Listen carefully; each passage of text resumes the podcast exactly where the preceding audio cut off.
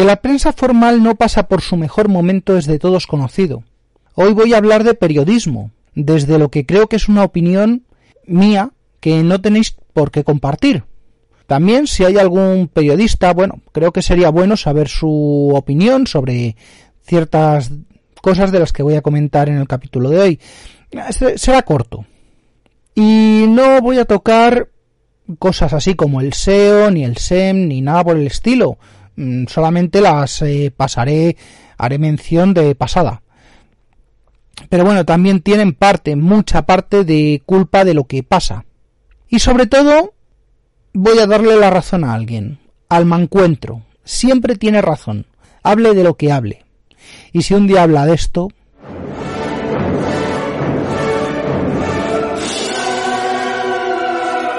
Bienvenidos a Yo Virtualizador.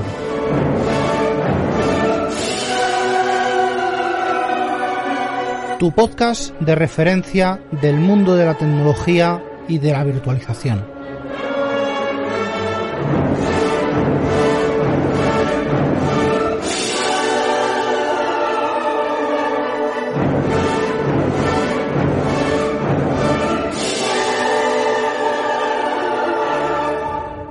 Para centrar un poco el tiro, hace años que no compro tabloides o similares. Lo que sí he leído es mucho de los gratuitos que regalan en transporte público, ciertas empresas, ciertos sitios. Sobre todo son noticias locales y publicidad. Y mucha, mucha, mucha, mucha, pero mucha, he leído mucha edición digital. De un tiempo a esta parte, los grandes de referencia se han dedicado a llenar de publicidad sus páginas web y hacer de pago o directamente denegar el acceso por ser europeo. Sí, mm, hay periódicos americanos que niegan el acceso a cualquier europeo por la RGPD. Pero bueno, eso ya es... Creo que eso ya hablé hace muchísimo tiempo de lo que iba a pasar y creo que mm, me desvié bastante poco.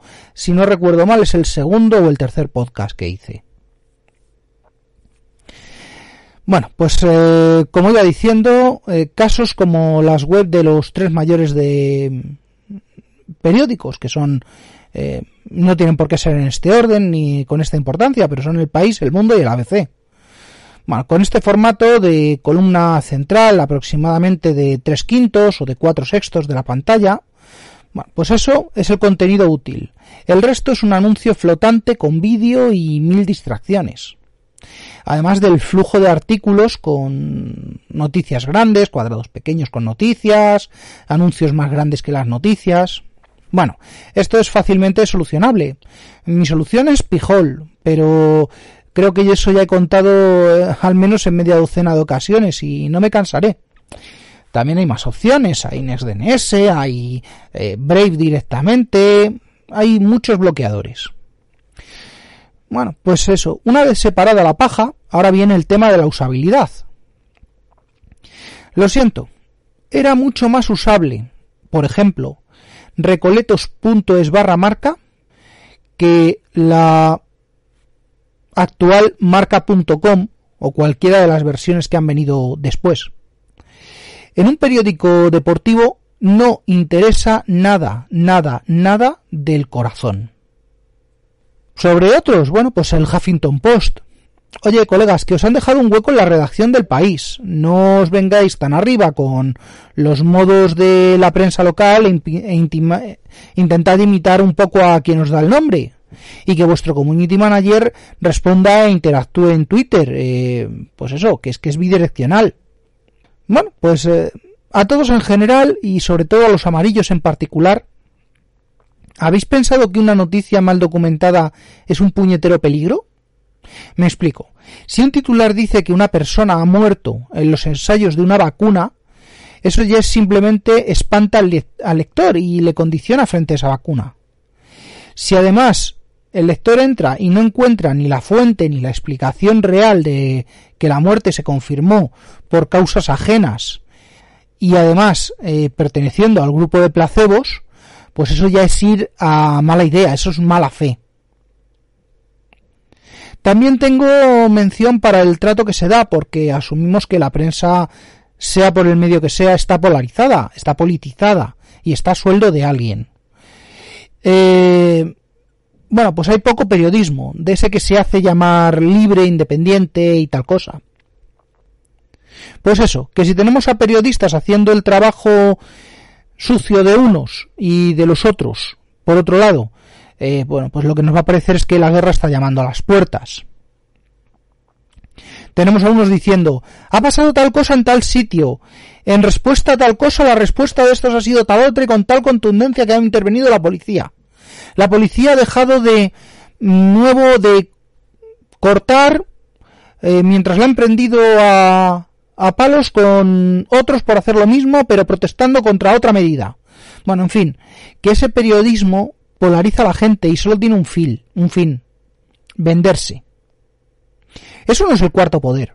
Distorsionar la realidad es el trabajo del Ministerio de la Verdad. Bueno, podría seguir, pero ¿para qué?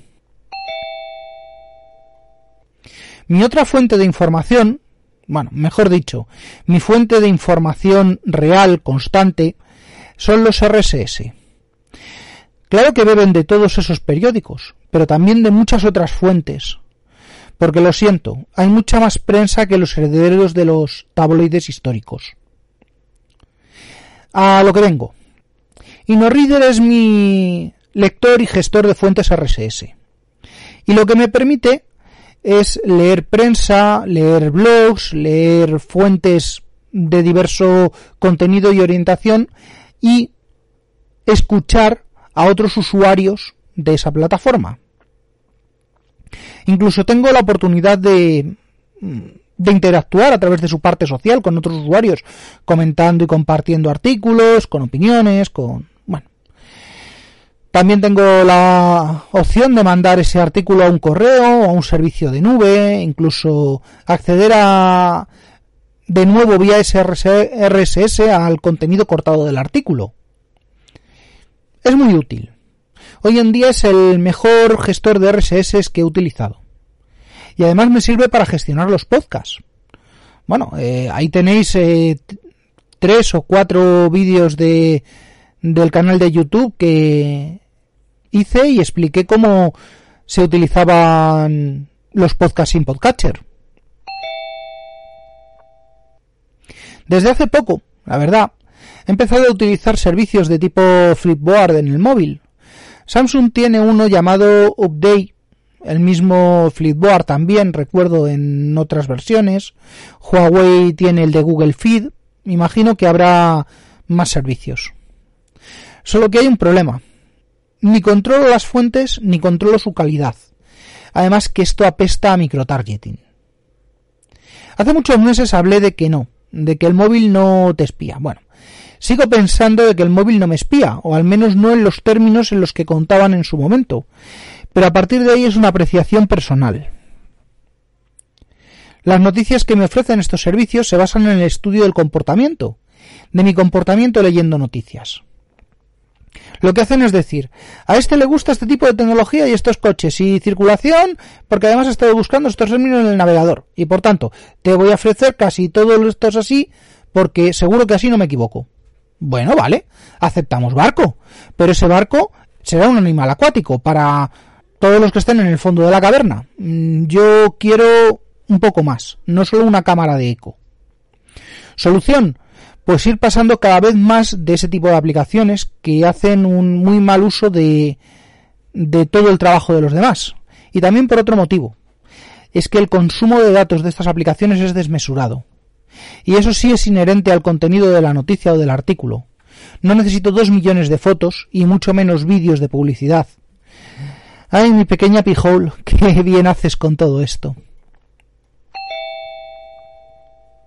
Volviendo un poco a por qué estoy grabando esto, es porque siento que a veces cuando escucho las noticias no hay buena fe, ni siquiera cuando se usa el sistema de medidas periodístico. Tenemos un sistema de medidas más o menos usable, que es el sistema métrico decimal, el sistema métrico internacional. Luego tenemos a ingleses, americanos y derivados varios que usan el sistema de medidas arcaico ese que, vete a saber en qué se basa. Bueno, sí, ellos lo saben. Y seguro que si lo investigo también saco en qué se basa. Pero bueno. Esto eh, es intolerable de entrada ya que causa graves problemas a veces, como un termómetro decirme que estoy a punto de cocer literalmente con 94 grados, pero sin la unidad de esos grados, por los problemas que, bueno, pues eso. 94 grados eh, son unos 35, 36 grados centígrados de Fahrenheit a centígrados, bueno, pues nada, intentar hacer la conversión mentalmente es, no, es, no es trivial. Pero bueno, es sí, es, eh, si no recuerdo mal, era por 9 entre 5 menos 32 o por 5 entre 9 más 32. Tendría que ponerme. Bueno, lo mismo para mm, eh, pesos, capacidades, distancias, bueno, en fin. Todo eso es intolerable. Pero es que es lo que hay y es muy difícil de cambiar. Porque los que no quieren aceptar eh, el otro realmente les importa una mierda lo que pase eh, lejos de sus ombligos. Donde sí podemos hacer algo, como oyentes, lectores o lo que seamos, y por su parte los periodistas como generadores de esa información, es, em, es con eso que se viene a llamar sistema métrico periodístico. Para que os hagáis una idea, esto procede de Twitter. Para que te hagas una idea del tamaño de la Estación Espacial Internacional, ISS Research es como un campo de fútbol americano, eh, almohadilla Super Bowl, almohadilla Super Bowl 2020. Bueno, esto ha sido hace unos días. Ya no tengo ni idea de, de qué cuenta porque solo me he quedado con el contenido. Bueno, esto así, para abrir boca, para empezar. Bueno, pues es muy fácil de solucionar. Porque ¿Por qué necesito saber yo cómo es un campo de fútbol americano para imaginarme la estación espacial? ¿Y por qué se usa esa referencia? ¿Son todos los campos de fútbol iguales? Eh, pues, alerta de spoiler. No.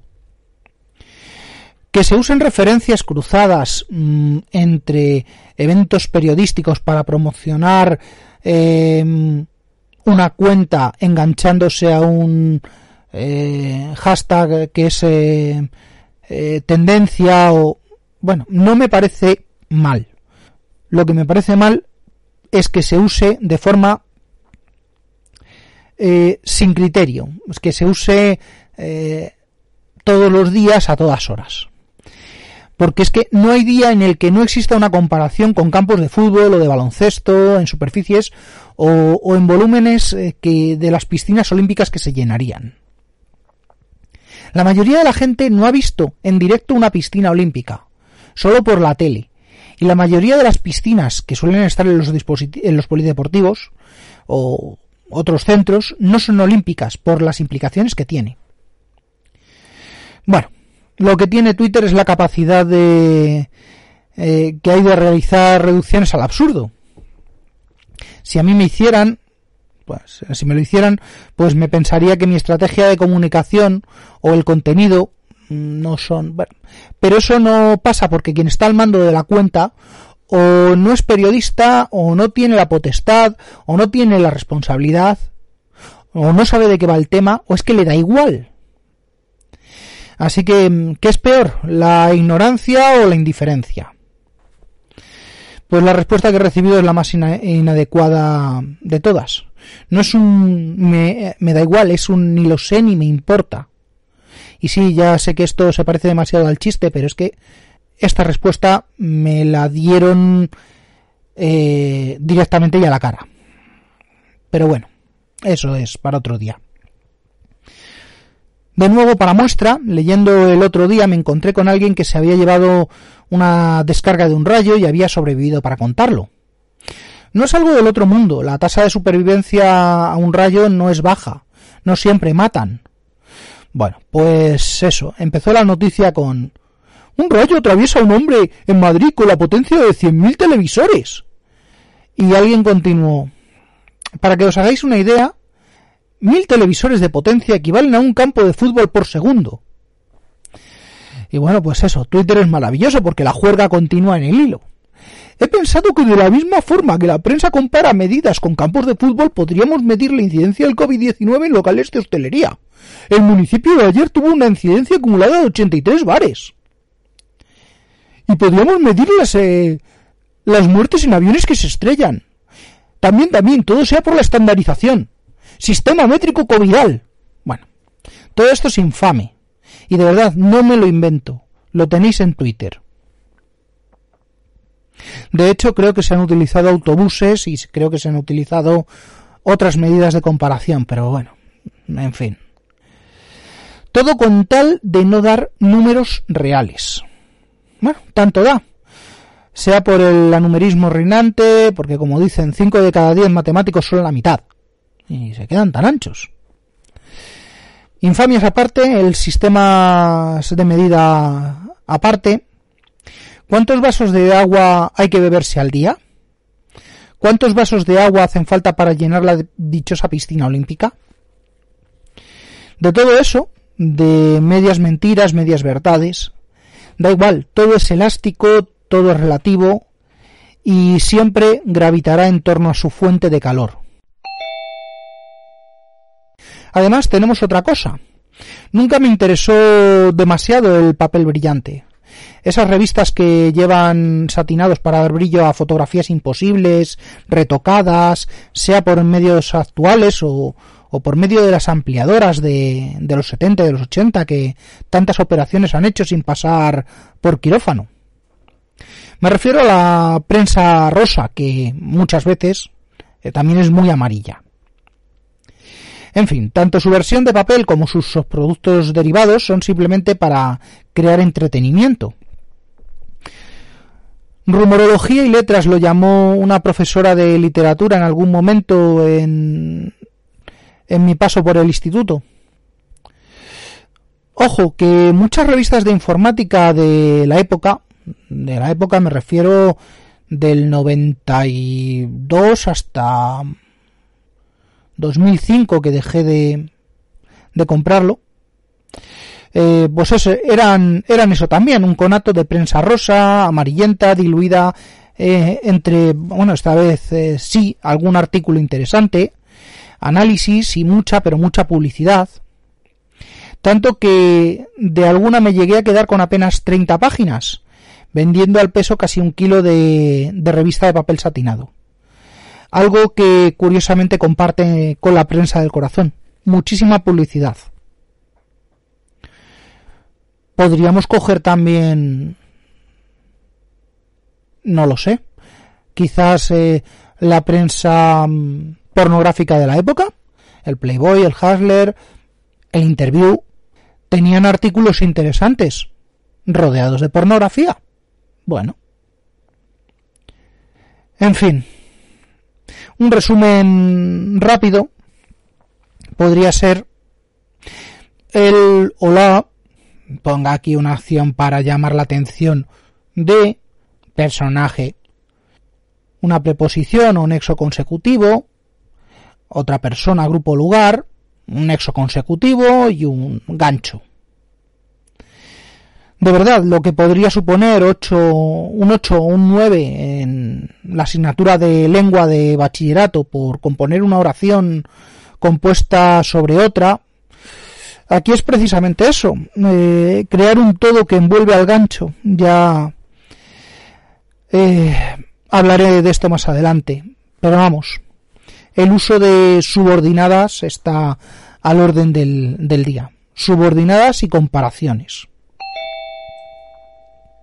La radio también tiene su guantazo. ¿Es posible crear un programa de, radio dedicado a hablar de líos y rumores en torno a algo en concreto? Pues, pues sí, la verdad es que sí. Y es muy fácil. Casi todos los programas deportivos. Una retransmisión de un evento mm, ya no vende. Hay que vender y hay que hacer el payaso.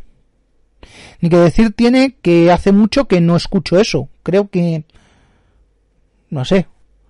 No sé si todavía era legal eh, la publicidad del tabaco cuando eh, eh, fui obligado a, a escuchar esas cosas. De esas retransmisiones me quedo con esto.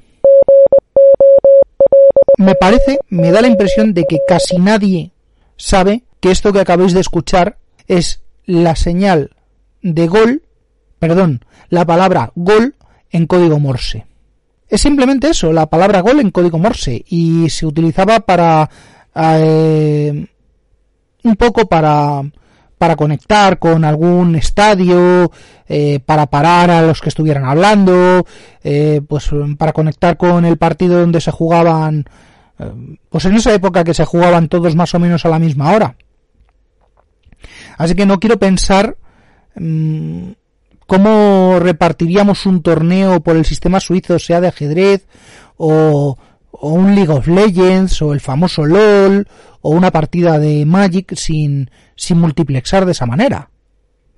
Pero bueno, en fin, son divagaciones. Porque el premio se lo, se lo lleva la televisión. ¿Y por qué? Porque a partir de ahí se ha, se ha construido lo que se llama la telerrealidad. Y el show de Truman se quedó muy corto. Pongamos, por ejemplo, los falsos concursos, que pueden ser concursos, pero con un, componente eh, muy pequeño de concurso y muy grande de amarillismo en torno a algo que sinceramente no me importa.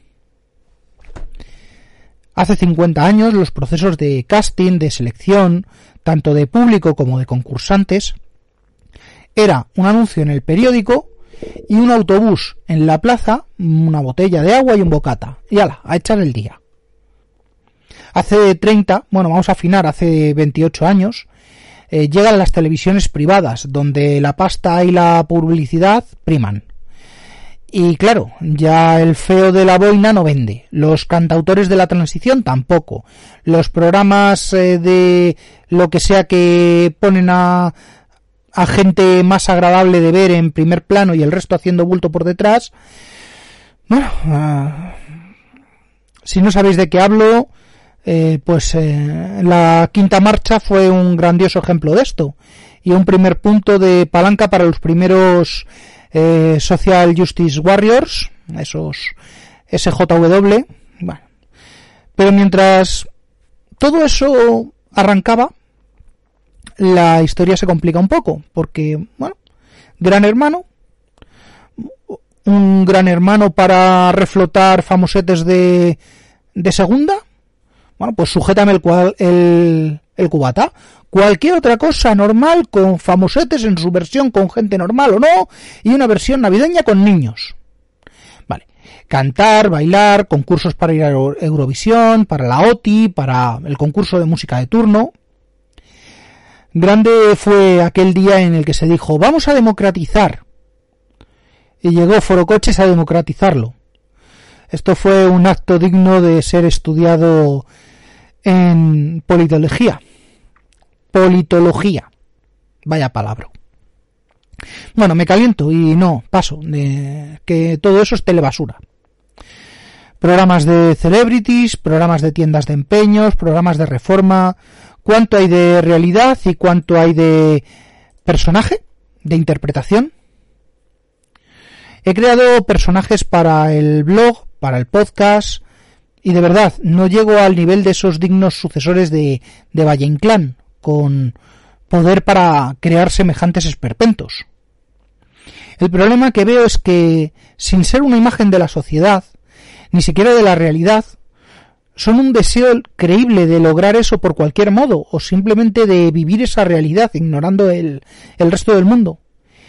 Y ante eso, la vulnerabilidad de menores, puesto que no solo en televisión sale eso. Da igual, no llegaré a cambiar nada. Este podcast no es algo habitual de los consumidores de este tipo de, material. Si dejo abiertos los comentarios, dejadme cualquier eh, comentario por la web, por Twitter, por donde sea. Por último, me quedan un par de cosas jugosas los todólogos y el clickbait. Bueno, de los primeros, pues eso, tienen que existir. Ya lo dijo Scott Adams en el manual de empresa más adecuado que existe. Bueno, el principio de Dilbert. ¿Es de aplicación fuera de la empresa? Bueno, pues sí, por supuesto. Estos días ha sido un continuo flujo de críticas a este tipo de gente.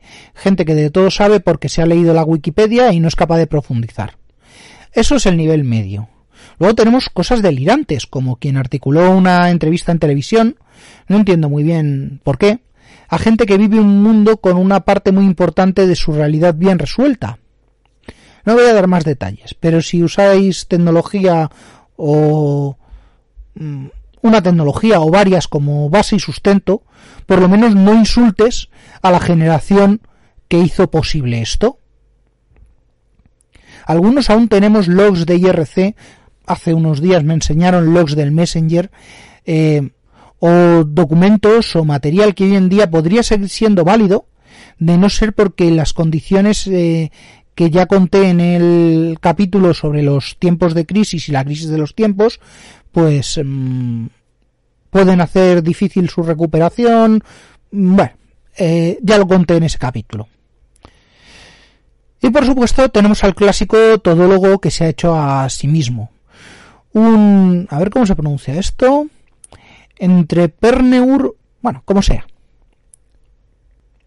De este se define a sí mismo, si es que son emprendedores a toda costa. Sobre los clickbaits, bueno, pues es algo que no podría existir sin todo lo que ya he comentado. ¿Y qué es? Bueno, pues muy simple. Es el uso de los titulares para pescar. Y ya he introducido el tema hace un rato, y es el, el gancho rodeado de una cubierta que hace que enganches ese gancho. Ese anzuelo. Esto ha existido siempre. Ah, bueno, y es inversamente proporcional a la información aportada por el texto publicado. Tan válido es un despedaza a seis personas y a su suegra por motivos que jamás pensarías. Bueno, anda aquí. El, ese titular hay tanto de clickbait como de incorrección social. Grado de eficacia, muy alta. Otro podía ser, fulanita rompe a llorar en plena entrevista y la reacción hace arder Facebook. Bueno, clickbait sobre el personaje o la entrevista. Grado de eficacia, medio alto. Pero si el clickbait va sobre chismorreo y cotillas varios, es muy alto, es prácticamente extremo. O bueno, pillan a trabajadores de MSI vendiendo tarjetas 3080 en eBay la empresa ha tomado represalias y ha pedido disculpas. Oye, pues de clickbait tiene poco, pero... Algo tiene. De todas formas, casi toda la información está en ese titular. Y este se merece un aplauso. El becario que ha escrito esto mm, se merece un aplauso. Y si ha sido un periodista de verdad, por tener un... Pues mira, mejor. Tiene un grado de eficacia de clickbait muy bajo. Lo ideal sería que no existiera ese clickbait. Pero claro, los artículos a 3 euros o menos no se van a pagar solos. ¿Podemos crear nosotros este efecto? Bueno, pues sí. En el curso de Hugo, también extensible a WordPress o a Blogger, existe una forma de recortar el SS para que se muestre lo que nos interesa. Así que yo solamente voy a, a mm, dejar en el, en el feed y en el contenido, en el texto de XML, voy a dejar un titular, un complemento pequeñito y esperar a que el usuario pinche para abrir a plena pantalla todo el artículo en un navegador completo. Bueno, por ejemplo, podemos crear el título, que no el titular, con algo como esto. La placa de desarrollo más vendida también sirve como servidor. Y un texto que empieza como ya hemos tratado en múltiples ocasiones en los artículos de este fabricante, la nueva, y pongo tres puntos suspensivos, seguidos del enlace, lo que veremos en Hugo es cómo cortar un texto desde el feed para hacer que el usuario acuda a la fuente que le proporcionamos. Pero bueno, y si no quiero, y si tengo la navegación cortada o limitada? Bueno, pues ahí es donde entra InnoReader al, al rescate. Ese mismo feed en InnoReader lo que haríamos sería adquirir la suscripción. es lo mismo que haríamos con cualquier otro RSS Reader. Pero esta vez tenemos una herramienta adicional. Y es que con el artículo visualizado, ¿vale? Hasta esos tres puntitos, debajo nos vendría eh, el resto del CData, nos vendrían los enlaces, incluso las imágenes. Bueno, pero para eso el feed tiene que querer. Em, lo único que habría que, hacer es pulsar la tecla W, con lo cual InnoReader nos está trayendo el contenido completo. Esta vez, la diferencia entre leer del feed sería que estaría haciendo el equivalente a un curl o a un wget del enlace al que apunta ese feed. Pero bueno, esto en el móvil también se puede hacer. Una vez abierto el artículo, pues tirando hacia abajo, pues carga completo, sin ir a la página. Que esto no funciona porque... Mm, por X. Bueno, pues tocará ir a la web. Pero aún así funciona en muchísimos sitios. Sean blogs, sean periódicos, sean lo que sea. Y lo más importante es que se salta gran parte de las restricciones de las que he hablado antes. Y eso es todo por hoy. Durante la producción de este podcast no se ha dañado a ningún periodista o sucedáneo. Mm, si alguien se sintiera ofendido, pues puede contármelo en comentarios. Y no, no lo he dejado. Hago un pequeño añadido porque hace unos minutos estaba hablando en WinTablet, en el Discord de WinTablet, sobre mm, lo que ha pasado en estos días, eh, las aglomeraciones en Madrid y tal. Bueno, pues creo que me he dejado un gremio de periodistas por medio, que son los fotógrafos. De verdad, cuando yo he ido a algún curso de fotografía de estos tal, o he visto, em, ¿cómo se llama esto? Vídeos por, por internet, mm, hay un concepto que me parece que hay gente que no tiene muy claro, que la gente no, lo tiene muy claro. Y se llama profundidad de campo.